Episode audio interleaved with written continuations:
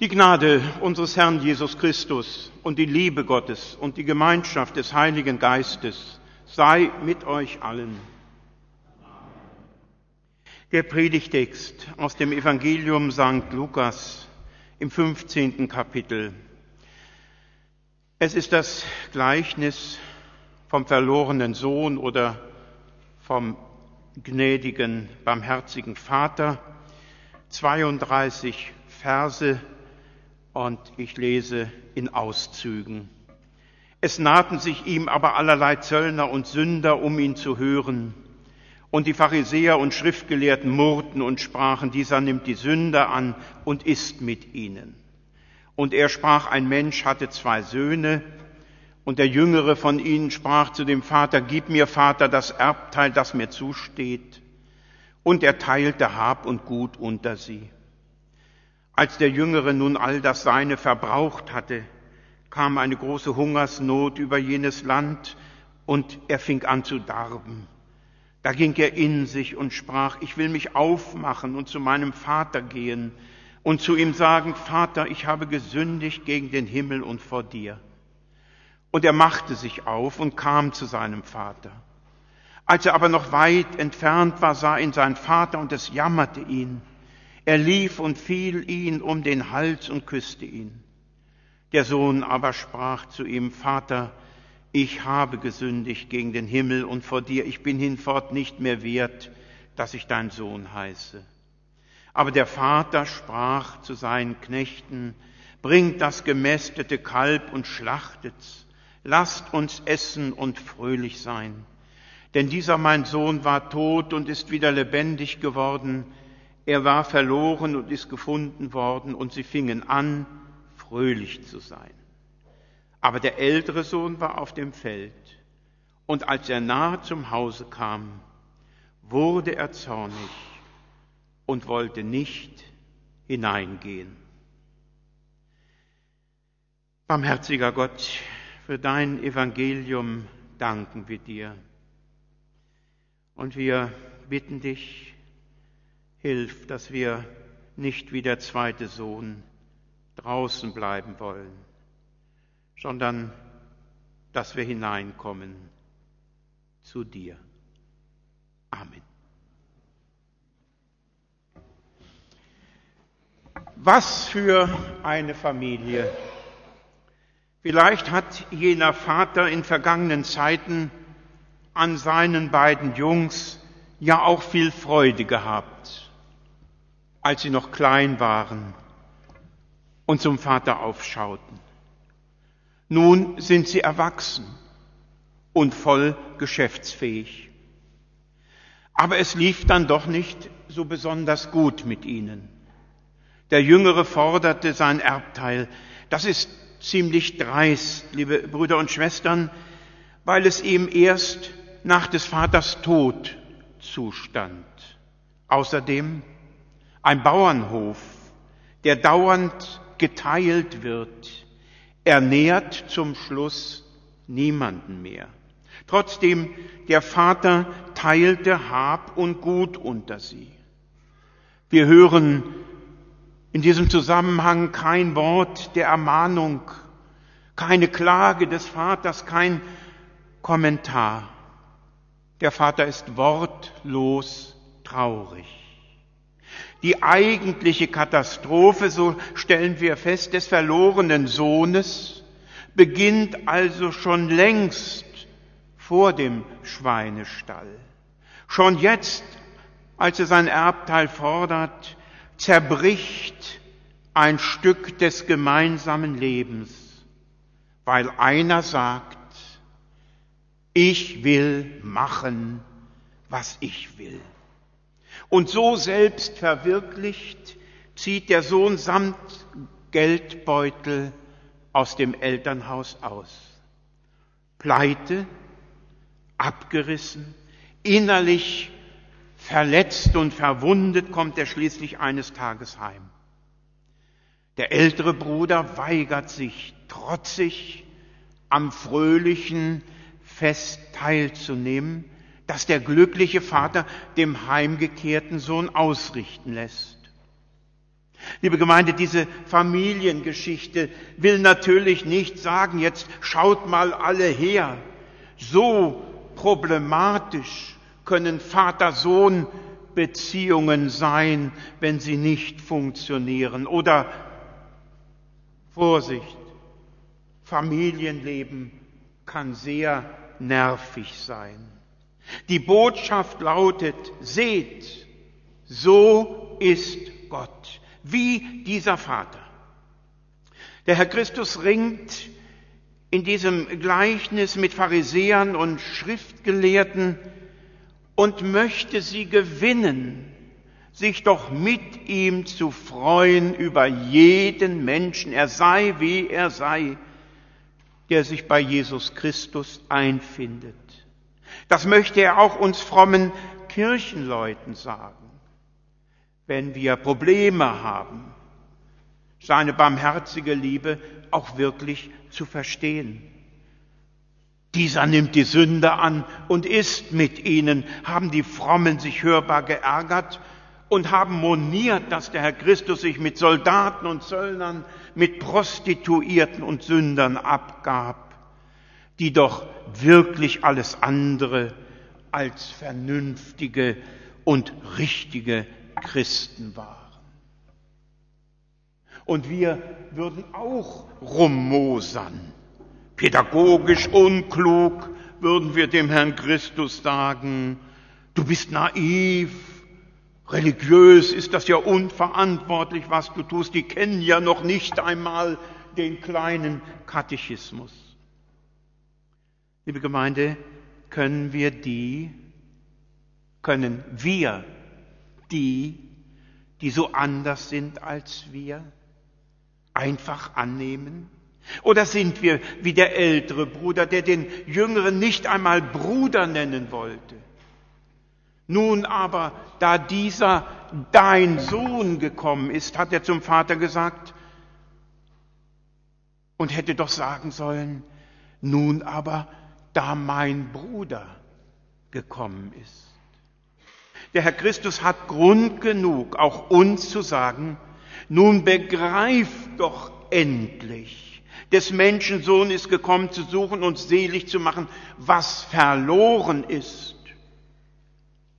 Was ist das für ein heiliges, für ein rettendes Evangelium? So ist Gott. Er freut sich über jeden, der in das Vaterhaus findet. Und die Freude des Vaters ist groß, weil auch sein Leiden so groß war. Als der Jüngste die Tür ins Schloss warf und der Vater wusste, damit macht er jetzt sein Leben kaputt. Eltern, die ähnliches durchgemacht haben, wissen, wovon ich rede und wissen auch, was der Vater meint der sagt, dieser dein Bruder war tot und ist wieder lebendig geworden. Er war verloren und ist wieder gefunden worden. Wie bitte wenden wir ein? Tod? Dieser junge Mann war sicherlich kein erfreulicher Anblick, als ihm sein Vater so entgegenlief. Man wird ihm die Spuren seines leichten Lodderlebens angesehen haben. Aber immerhin war er doch noch am Leben. Wie kann der Herr Christus sagen, der war tot? Wir wissen, ein entwurzelter Baum ist tot. Und ein entwurzelter Mensch auch. Ich kann nächtelang bei voller Dröhnung in einer Disco herumzappeln. Ich kann mit 40.000 anderen Fans im Fußballstadion toben. Ich kann ein rekordverdächtiges Überstundenkonto anhäufen. Wenn ich nicht in Gott, dem Urgrund des Lebens, eingewurzelt bin wie der Baum im Erdreich, bin ich geistlich tot. Genau auf solche Leute wartet der Vater im Himmel. Sie sind quicklebendig und doch geistlich tot. Aber wenn sie umkehren, dann öffnen sich die Arme des Vaters, dann greift große Freude um sich und die Devise lautet, kommt her zu mir alle. So ist unser Gott. Und damit sind wir beim älteren Sohn. Ja, er ist verbittert. Menschlich kann man das wahrscheinlich sogar verstehen. Er ist verbittert, überschüttet den Vater mit seinen Vorwürfen. So viele Jahre diene ich dir. Ich habe immer zurückstehen müssen. Jedes Wort belegt die innere Not dieses Bruders. Er konnte die Liebe des Vaters nicht empfinden, weil er sie mit Gehorsam und Pflichterfüllung verdienen wollte. Siehe, so viele Jahre diene ich dir und habe dein Gebot noch nie übertreten. Auch dieser Sohn lebte doch mit heimlichen Wünschen. Es hat ihn Opfer gekostet, ein gehorsamer Sohn zu sein. Und sicher hätte er auch gern mit Freunden gefeiert, hätte Frauen im Arm und auf dem Schoß gehabt. Und die Arbeit auf dem Bauernhof, die wurde ihm auch sauer. Des Vaters Meinung überzeugte und zog nicht, mein Sohn, du bist doch alle Zeit bei mir. Alles, was mein ist, das ist dein. Dieser Sohn weiß gar nicht, was er besitzt. Und die Frage, die sich da stellt, ist natürlich die, wissen wir es mit unserer Gemeinde und mit unserer Kirche? Der Sohn rechnet penibel auf. Er zieht die moralische und die finanzielle Trumpfkarte. Nun aber, da dieser dein Sohn gekommen ist, der dein Hab und Gut mit Huren und seinen leichtlebigen Freunden verprasst hat, hast du ihm das gemästete Kalb geschlachtet. Der ältere Sohn kommt mir vor wie ein Mann, der umgezogen ist. Die Kisten stehen noch da im Flur und in den Zimmern. Er packt nicht aus. Er sitzt drauf und lebt ohne Teller, Bücher und Bett. Er besitzt alles aber er nutzt es nicht. Und so machen wir es doch auch oft genug mit Gottes Geschenken. Wir möchten schon mit Gott leben, packen aber nichts so richtig aus. Und darum können wir uns unseres Gottes und unseres Glaubens auch so oft nicht von Herzen freuen. Was habe ich da bloß groß gezogen, könnte der Vater sagen, der dann doch ein Herz für seine beiden Söhne hat, auch wenn der eine bockt und der andere abgebrannt und verlaust nach Hause kommt. Was hat der Jüngste alles erlebt? Gib mir mein Teil, mein Recht, ich will leben. Und er hat das Leben ja auf seine Weise genossen. Und nun, als er nicht einmal mehr Schweinefutter zwischen seinen Zähnen hatte, klingt es wie ein Echo auf sein Verhalten. Niemand gab ihm etwas. Er erkennt im Mist des Stalles sitzend sein Verhalten als Schuld gegen Gott und Menschen. Er hat sein Sohnesrecht verwirrt. Vater, ich habe gesündigt gegen den Himmel und vor dir. Das ist ein starkes Wort, denn es heißt, ich habe zerstört, zertrennt, zerrissen. Er verdreht die Sache nicht so fromm, verlogen. Da ist nun aber in meinem Leben leider etwas ein bisschen daneben gegangen. Er tut, was uns allen schwerfällt. Er bekennt, Vater, ich habe gesündigt. Und obwohl das Laufen unter der Würde eines Orientalen ist, läuft der Vater dem Sohn entgegen und kann es nicht erwarten, ihn zu empfangen, zu umarmen und ihm zu verzeihen. Siegelring und Sandalen zeigen, es ist wieder, wie es war. So als hätte es dieses ganze Elend nicht gegeben.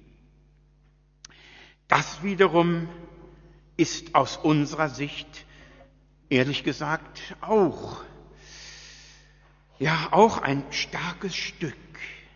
Gerecht wäre doch Strafe für den davongelaufenen und ein Fest für den, der Tag für Tag seine Pflicht tut. Hat der Vater was an den Augen? Sieht er nicht, was der Sohn alles für ihn tut? Da kann sich schon Verbitterung breit machen. Und das ist ja auch bis heute nicht anders. Wer zum Beispiel ein paar Mal übergehen, übergangen wurde bei einer anstehenden Beförderung. Oder wer von seinen Kindern und Enkeln nur noch als Geldquelle zum Geburtstag und zu Weihnachten geschätzt wird. Oder wem auch in der Gemeinde immer mehr Lasten aufgebürdet werden, während andere nur konsumieren. Wer dauernd auf zu vieles im Leben zugunsten anderer verzichtet, hat schnell den neidischen Blick auf die, denen das Leben so leicht gelingt. Neid ist ein bitterer, schwarzer Knoten in der Brust. Und das Gefühl, nicht beachtet zu werden, nicht gewürdigt zu sein, kann tiefe Wunden graben, die in den Seelen der Menschen schlecht heilen. Aber der himmlische Vater weiß denen, die sich so furchtbar verlaufen haben, Wege aus der Verbitterung. Du bist doch alle Zeit bei mir. Bei dir, Jesu, will ich bleiben singen wir doch auch. Gott kann loslassen, er kann warten und er will uns vergeben. Genügt uns das? Gott will alle, den älteren und den jüngeren Bruder, den karrieresüchtigen Manager und den rechthaberischen Christen, den unbarmherzigen Richter, das Freudenmädchen, und den frommen Kirchenfunktionär. Liebe Gemeinde, wir haben es schon gehört, Johannes der Täufer hat heute Geburtstag. Johannes ist einer der wenigen, dessen Geburtstag wir feiern meistens, feiern wir bei den Heiligen den Todestag. Eindringlich, wie kein anderer, hat St. Johannes die Menschen mobilisiert. Kehrt um, kommt zum himmlischen Vater. Frisch gebadet und wie neu geboren steigen die Getauften reihenweise aus dem Jordan und Johannes meldet ihnen mit mächtiger Stimme und in seinem aufregenden Outfit das Kommen des Gottessohnes.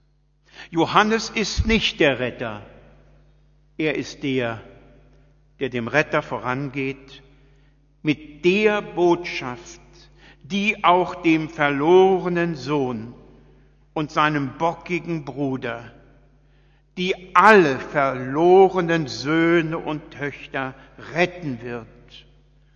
Tut Buße. Gott will dir die Vergebung deiner Sünden schenken. Liebe Brüder und Schwestern, die Tür zu Gott steht weit offen. Und Gottes erstes Wort, wenn er uns da am Horizont entdeckt, ist ja nicht, Igitt, du stinkst ja so nach Stall, wasch dich erst mal. sondern du bist mein. Wir sind verlorene und zugleich gefundene und angenommene Leute. So ist Gott. Und wenn wir schon nicht so sind, dann wollen wir uns wenigstens darüber freuen, dass Gott so ist.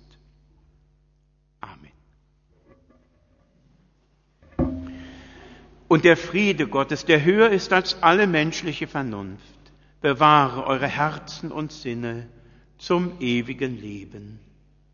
Amen.